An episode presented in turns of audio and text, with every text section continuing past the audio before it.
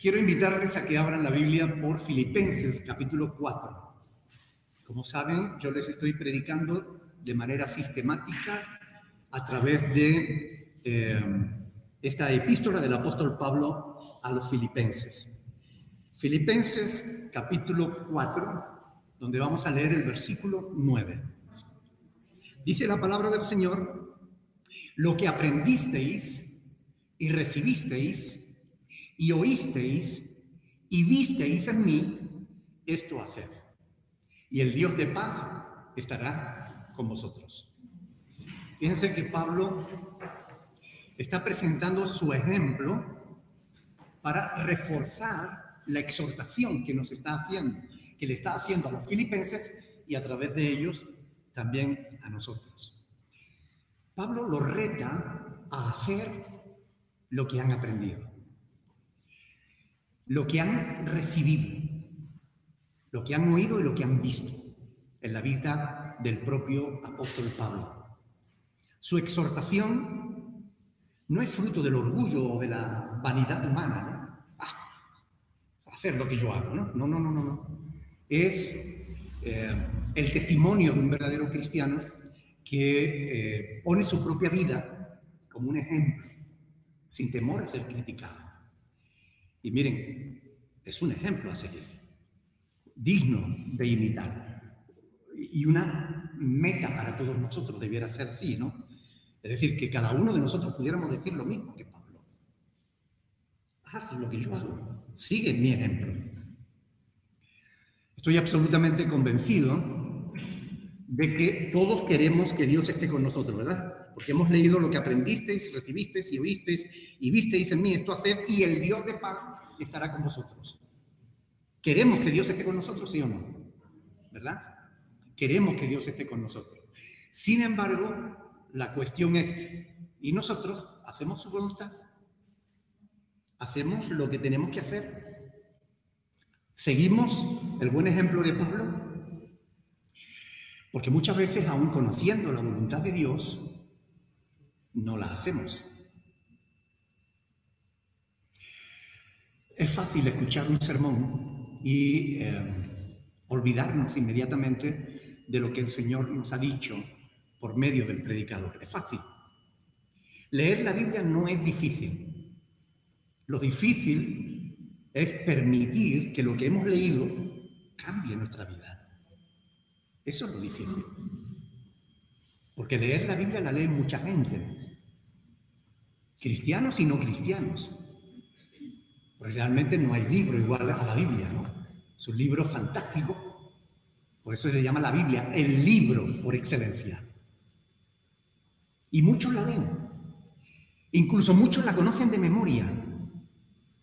Pero cuando después observamos sus vidas nos damos cuenta de que todo ese conocimiento no lo llevan a la práctica, no lo tienen en cuenta.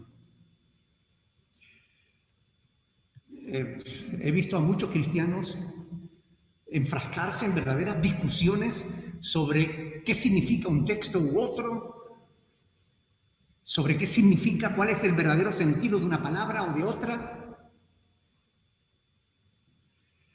haciendo verdaderos esfuerzos por escudriñar, investigar y, y descubrir cuál es la verdad, pero después no demuestran en sus vidas que esa verdad que han descubierto tenga el más mínima, la más mínima repercusión en ellos. Siguen viviendo del mismo modo haciendo las mismas cosas que hacían antes de conocer la verdad. Y es que venir a las reuniones que hacemos aquí, exponernos a la palabra de Dios, no es suficiente. Debiéramos permitir que la palabra de Dios realmente produzca un cambio, una transformación en nuestra vida. Este es el mensaje que Pablo nos está dando a través de Filipenses desde el principio. Pablo está insistiendo en esto, en que no debemos ser solamente oidores, sino que tenemos que ir más allá. Tenemos que tomar la palabra y permitir que esta palabra cambie nuestros patrones de conducta, nuestros principios, nuestros valores sean alterados por los valores y principios que tenemos en la palabra de Dios. Esto es lo que se espera realmente de los cristianos. Lo que Pablo les enseñó es lo que les dice que deben hacer. Esto hacer. Y ahí es donde está la clave, el kit de la cuestión. Ahí es donde está la importancia de este pasaje bíblico, en el hacer. Porque si la palabra de Dios no cambia nuestra vida ni nuestro, nuestro modo de actuar, nuestras acciones, entonces realmente no sirve de nada, no nos ha servido de nada conocer la palabra de Dios. Ustedes saben que Pablo era un duro perseguidor de la iglesia, un cruel perseguidor de la iglesia, un hombre fanático, un religioso fanático hasta el extremo de consentir en la muerte de gente inocente.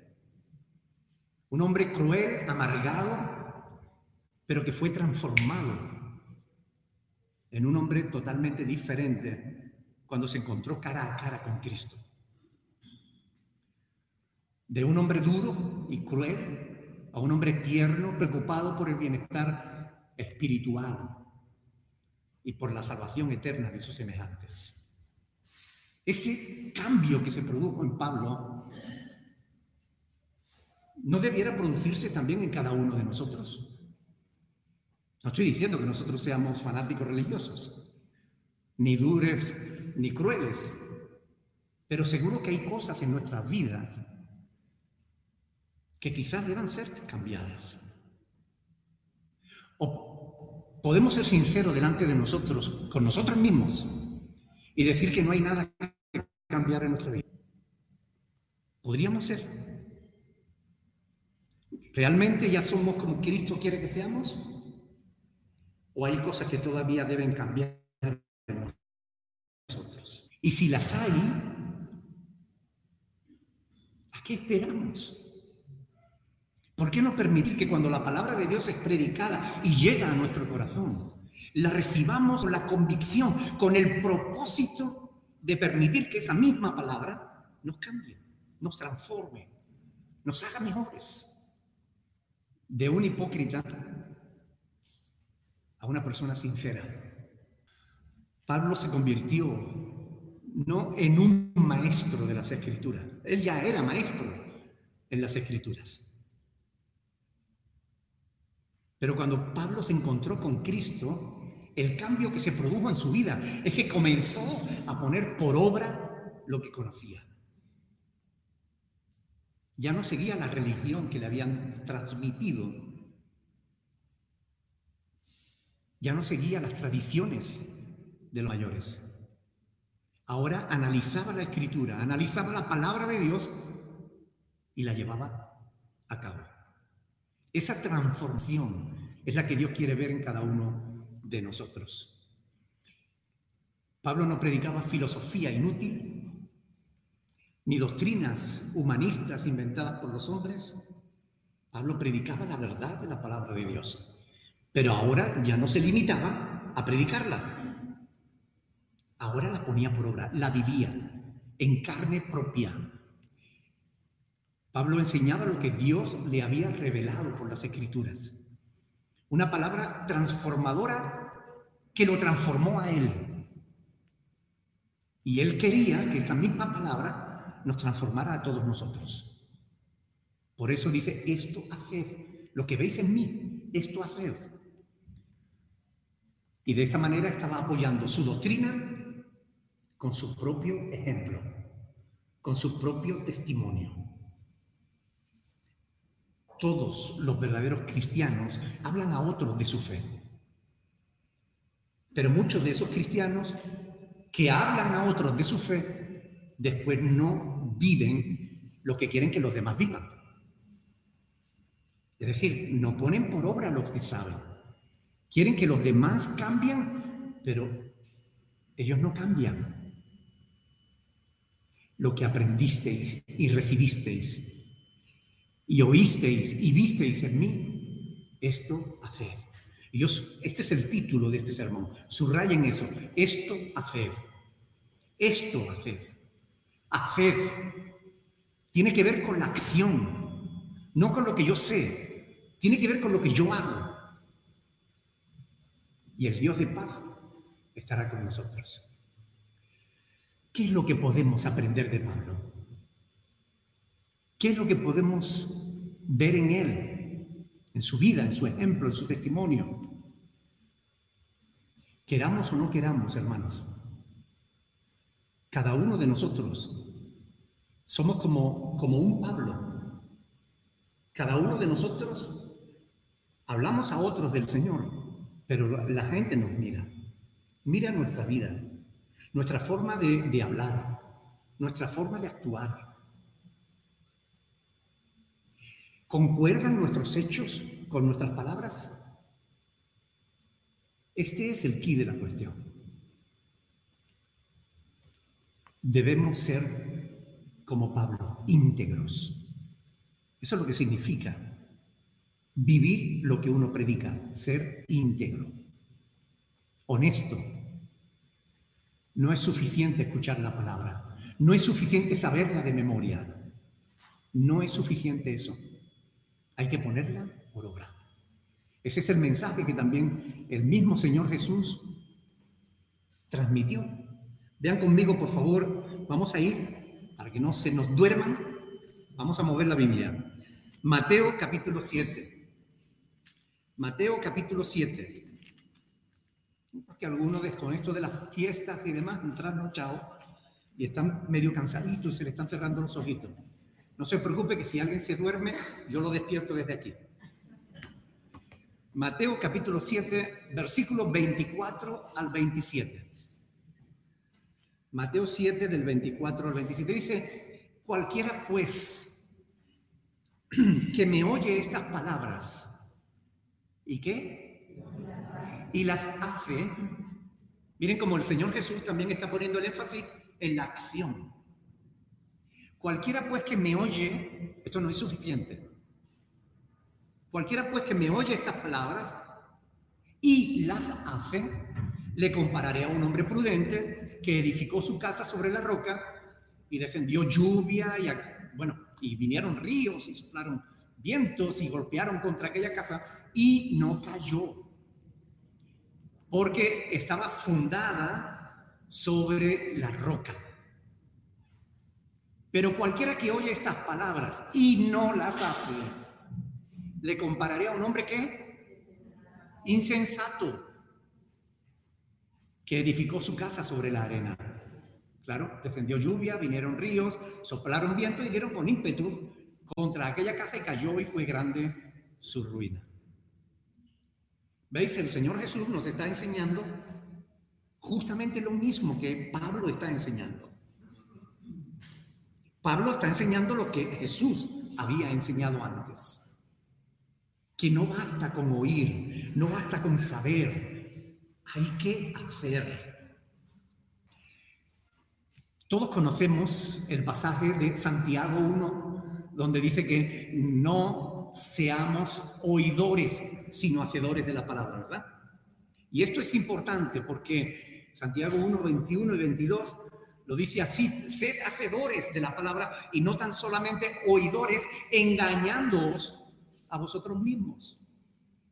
El cristiano que se limita a oír o a leer, a conocer, pero no hace lo que sabe, se está engañando a sí mismo. Es lo que dice la palabra del Señor. La mayoría de los cristianos saben mucho sobre la palabra de Dios, sobre la vida del apóstol Pablo. Saben que fue un perseguidor de la fe, saben de su auténtica conversión, saben del cambio que se produjo en él cuando se encontró en el camino a Damasco con Cristo, saben todas estas cosas de Pablo, de su entrega, de su ministerio, de su profundo conocimiento de la palabra, de la inmensa sabiduría que Dios le dio para escribir estas cartas que nosotros estamos estudiando y de cómo explica de manera sencilla, clara, práctica, los profundos misterios de la fe cristiana. Sí, sabemos quién era Pablo. Conocemos bien su testimonio, su obra, su ministerio. Sin embargo, muy pocos seguimos su ejemplo en el hacer. No tanto en el saber, en el hacer. Y la fuerza de este pasaje que estamos meditando hoy está en esto haced. No estoy diciendo que nosotros tengamos que convertirnos en Pablo, que todos tengamos que ser apóstoles o que todos tengamos que dejar nuestras casas, nuestros, nuestros trabajos y dedicarnos solo a ir por ahí predicando el Evangelio. No, no, no, no me refiero a eso. Me refiero a imitar su compromiso con Dios, su fe, su transformación de vida. Saben, los cristianos evangélicos tienen un terrible problema. Es un, es un problema que le viene de siglos atrás, que le perjudica y que le sigue perjudicando a pesar de los siglos. Como digo, me refiero al efecto pendular. Yo les voy a explicar qué significa eso. ¿Sabéis la ley del péndulo, no? Que va de un extremo al otro. La mayoría de nosotros hemos nacido en hogares católicos romanos o conocemos las doctrinas católicos romanas. Y el énfasis que la Iglesia Católica hace en el hacer, en el obrar. Hay que ganarse el cielo dando limosna, siendo buena gente, haciendo obras, alcanzarán la salvación. Esto es lo que dice la Iglesia Católica Romana y es falso. Sabemos que eso es una falsa doctrina. Por la palabra de Dios, Efesios capítulo 2, versículo del 8 al 10, sabemos que la salvación es un don que recibimos gratuitamente por medio de la fe.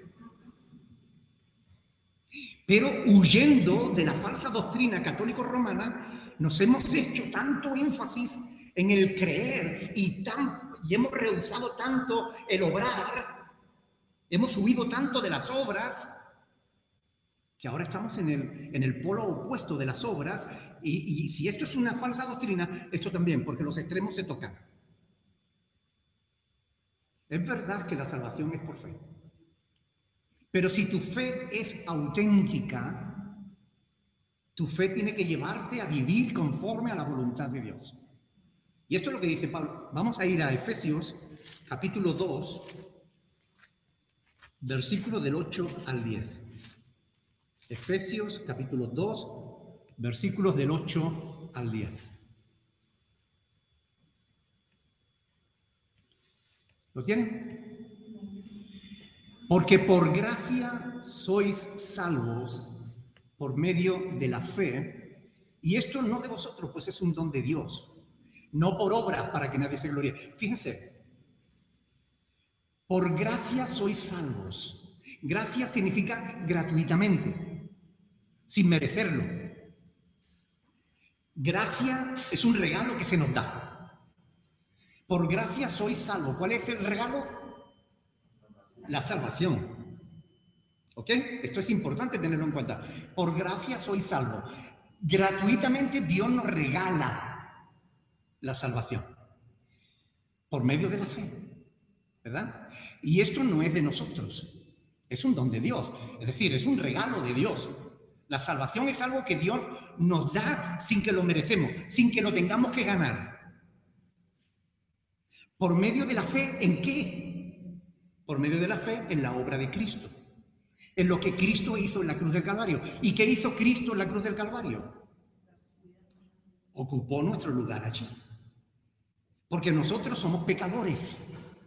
Y la paga del pecado es, y teníamos que morir por causa de nuestros pecados. Y Cristo dijo, eh, un momentito, yo voy en lugar de Rubí, yo voy en lugar de, de Lorena, o en lugar de César o de Alfredo. Yo voy en lugar vuestra. Y Cristo dio su vida porque se identificó con nosotros, con la humanidad entera. Y dio su vida para que nosotros no tuviéramos que ser condenados. Él se sacrificó por nosotros. Y si tú crees de todo corazón que Cristo ocupó tu lugar y que tú por medio de la fe en esa obra eres salvo, eres salvo. Pero Pablo sigue escribiendo. Hemos leído hasta el versículo 9. Repitamos el 8 y el 9. Porque por gracia sois salvos por medio de la fe. Y esto no de vosotros, pues es un don de Dios, no por obras para que nadie se gloríe. Nadie puede decir, yo me he ganado la salvación. Nadie puede decir, yo merezco ir al cielo. Lo hemos oído muchas veces, ¿verdad? Gente que, ay, esta persona se ha ganado el cielo. No, nadie se puede ganar el cielo. Porque nadie puede, si el ser humano pudiera salvarse a sí mismo, no hubiera sido necesario que Cristo muriera por nosotros. No por obras, para que nadie se gloríe. Nadie se salva por sus obras. Porque somos hechura suya, creados en Cristo Jesús para buenas obras, las cuales Dios preparó de antemano para que anduviésemos en ellas. Bueno, a ver, algunos se hacen un lío aquí. No por obra y ahora tenemos que hacer obra. Bueno, Déjenme aclararlo de una manera muy sencilla. Tú no te salvas por obras, sino por fe. Pero si tu fe es auténtica, lo vas a demostrar haciendo las obras de Dios. Esas que Dios ha preparado de antemano para que tú camines en ellas. No para salvarte, no para ganarte la salvación. Ya eres salvo. Gratuitamente por medio de la fe. Pero ¿cómo sé yo si realmente tú ha sido o no ha sido salvo. Porque mucha gente dice que ha creído en Cristo. Ay, yo tengo una fe en Dios.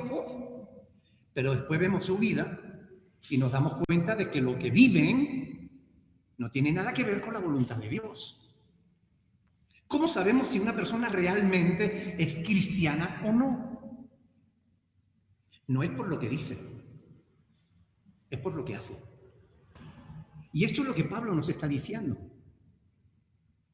Si realmente somos cristianos, si hemos nacido de nuevo, si hemos creído en Dios y hemos sido transformados, manifestemos esa transformación. Ahora, imagínense, yo digo que soy cristiano, que tengo fe en Dios, que creo en la obra de Cristo en la cruz del Calvario, que Dios me ha cambiado, pero sigo siendo un mentiroso, una persona de mal carácter, que siempre está peleando con todo el mundo. ¿Será verdad que yo me he convertido? Claro, me he convertido en un hipócrita. Porque si digo y no hago, eso es lo que soy, un hipócrita. No hay integridad en eso. La integridad está en que yo digo y hago. Y mis obras no es lo que me salva, me salva la fe. Pero mis obras evidencian que mi fe es auténtica, es verdadera. Esto es lo que nos está diciendo el apóstol Pablo. Es lo que Dios quiere que nosotros entendamos. El énfasis en el creer muchas veces nos ha hecho huir de las obras. Recuerdo en cierta ocasión, yo estaba en México eh, con una congregación que me había invitado a hablarle de la obra social. El pastor me, pidió que le hablara a la iglesia de la obra social, porque él quería hacer obra social, pero la iglesia no quería. Entonces yo cogí Mateo capítulo 25, del 31 al 46, y les dije, si ustedes no hacen obra social, serán echados en el lago de fuego. Y no lo digo yo, lo dice el Señor Jesús. Me disteis de comer cuando estuve hambriento, me disteis de beber cuando estuve sediento, me visitasteis cuando estuve enfermo o en la cárcel. ¿Cuándo, Señor? Cuando lo hicisteis a uno de estos mis hermanos más pequeños. A mí lo hicisteis. Y aquellos que no lo hicieron serán lanzados al lago de fuego. Y saltó un hermano diciendo, eh, eh, un momento, un momento. Pastor, usted se está equivocando. porque no es por obras. Y no, quien te equivoca eres tú. No es por obra la salvación. Yo no estoy hablando de salvación. Si te quieres salvar, debes tener fe. Pero además debes demostrar que tu fe es auténtica, andando en las obras que Dios ha preparado de antemano, para que andes en ellas. Y esta es una de las obras que Dios ha preparado de antemano para que andemos en ellas, la obra social, que ayudemos al hambriento, que ayudemos al necesitado. Y si no lo hacemos, no estamos obedeciendo a Dios, no estamos siendo cristianos y acabaremos en el lago de fuego. Es lo que dice la palabra de Dios. Hay que pasar de la fe a las obras. Santiago toca este tema en el capítulo 2, ustedes lo saben, porque Santiago escribe para los judíos. Los judíos hacían mucho énfasis en las obras. Ellos creían que tenían que cumplir toda la ley para poder salvarse. Pablo dice en el capítulo 3 de Romanos que es imposible que alguien siempre haga lo correcto. Es imposible que nadie se justifique por medio de las obras de la ley. Entonces los judíos, algunos judíos, creyeron en el Evangelio. ¡Oh! No tengo ya, ya descanso de las obras. ¡Qué bueno! Ahora ya me puedo limitar a creer solamente y así yo estoy seguro de mi salvación porque he creído. Gloria a Dios. ¿Quién no quiere un evangelio así de sencillo y de fácil? Pero cuando los judíos creyeron en el evangelio, que les decía que la obra ya la había hecho Cristo y que ellos lo que tenían que hacer era solamente creer en Jesús, creían en Jesús, pero después no lo demostraban en su vida. Y Santiago le dice, ¿tú sabes que la fe sin obras es muerta? La fe auténtica, la verdadera, se demuestra en que tú caminas conforme a la voluntad de Dios, en que haces la voluntad del Padre, en que andas en las obras que Dios ha preparado para que tú camines en ellas. Pero si tú dices que tienes fe y no haces la voluntad de Dios, déjame que te saque del error. Tú no eres algo. Tú no eres un hijo de Dios. Tú eres un religioso. O eres un hipócrita, pero desde luego no te vas a salvar. Porque el verdadero Hijo de Dios cree y anda en las obras que Dios quiere que ande. No para salvarse, sino porque ya es salvo. Pero por eso demuestra con su vida que realmente es un hijo de Dios. Esto haced. Es el mensaje que Pablo nota. Y dice que si lo hacemos lo que, lo que hemos aprendido de Él, el Dios de paz estará con nosotros. ¿No te gustaría que el Dios de paz esté en tu vida? Tener la certeza, la convicción de que realmente Dios está contigo. Todos quieren tener a Dios de su parte. Todos quieren tener paz. Pero solo quienes andamos en las obras de Dios lo tenemos. La paz verdadera que sobrepasa todo entendimiento.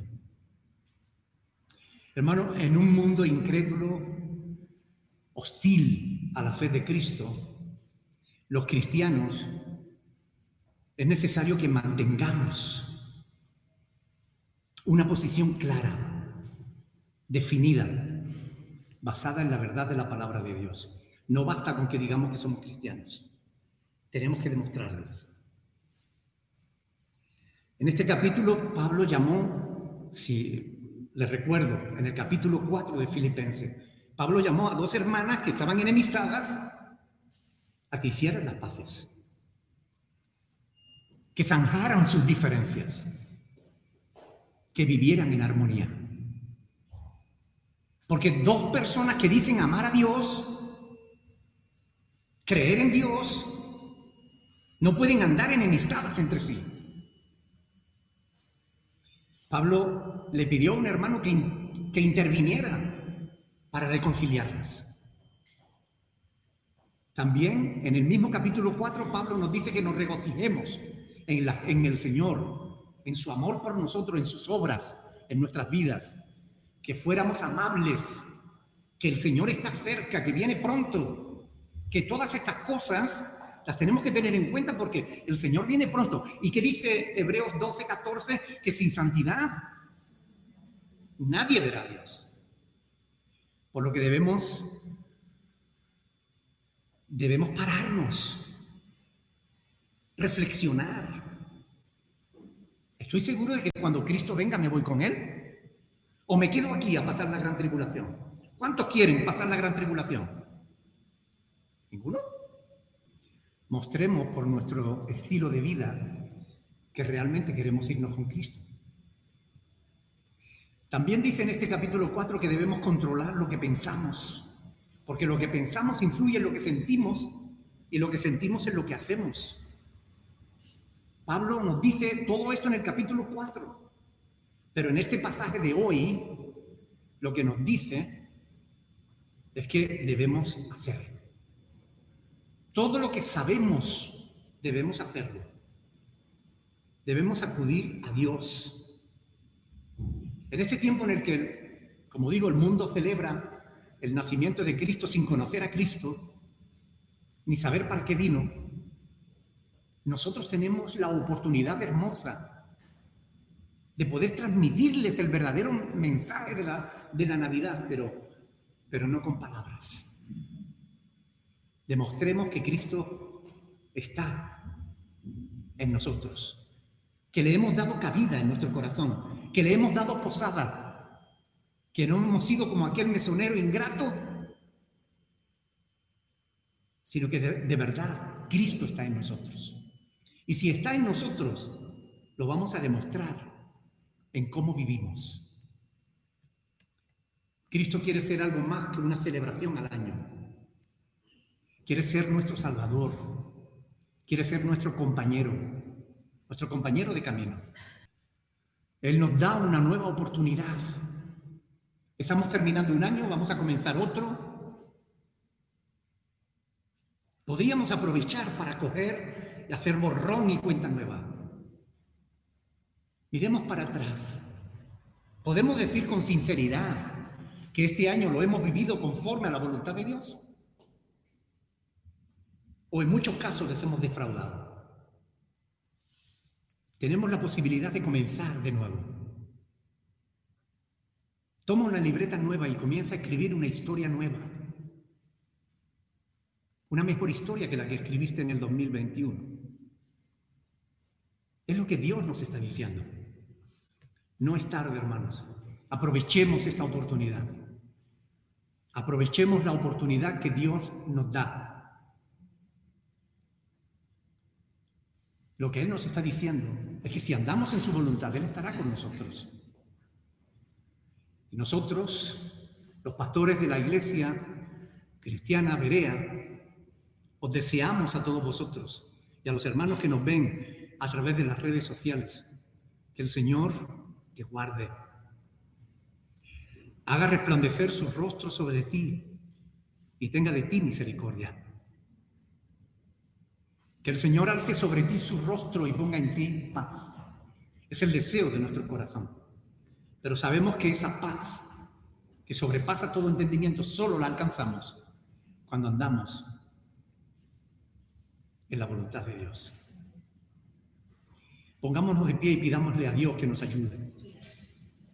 Pidámosle a Dios que nos ayude para que realmente Dejemos de ser oidores y nos convirtamos en verdaderos hacedores de la palabra. Porque Dios está aquí con nosotros, hermanos. Si Dios te ha hablado, ahí donde está ahora, cierra tus ojos y dile al Señor que quieres comenzar a hacer, no solo a saber.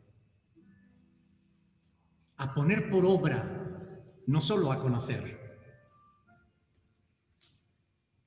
Oremos, hermanos. Dios está aquí en esta mañana. Dios te ha hablado, ahora habla de tú a Él. Dile qué vas a hacer con la palabra que Él te ha dado. Bendito sea el Señor. Padre del cielo. Yo he compartido tu palabra, Señor, como, como tú querías. Ahora comienza tú a obrar en cada corazón Señor, toca sus vidas, toca sus corazones. Te ruego en el nombre de Jesucristo que toques de tal manera nuestras vidas, Señor, que seamos transformados de verdad a la semejanza de Cristo tu Hijo. Tú eres el buen alfarero, Señor. Nosotros el barro. Modélanos, Señor. Queremos agradarte, Dios. Por favor, en el nombre de Jesús. Bendito sea tu nombre, Señor.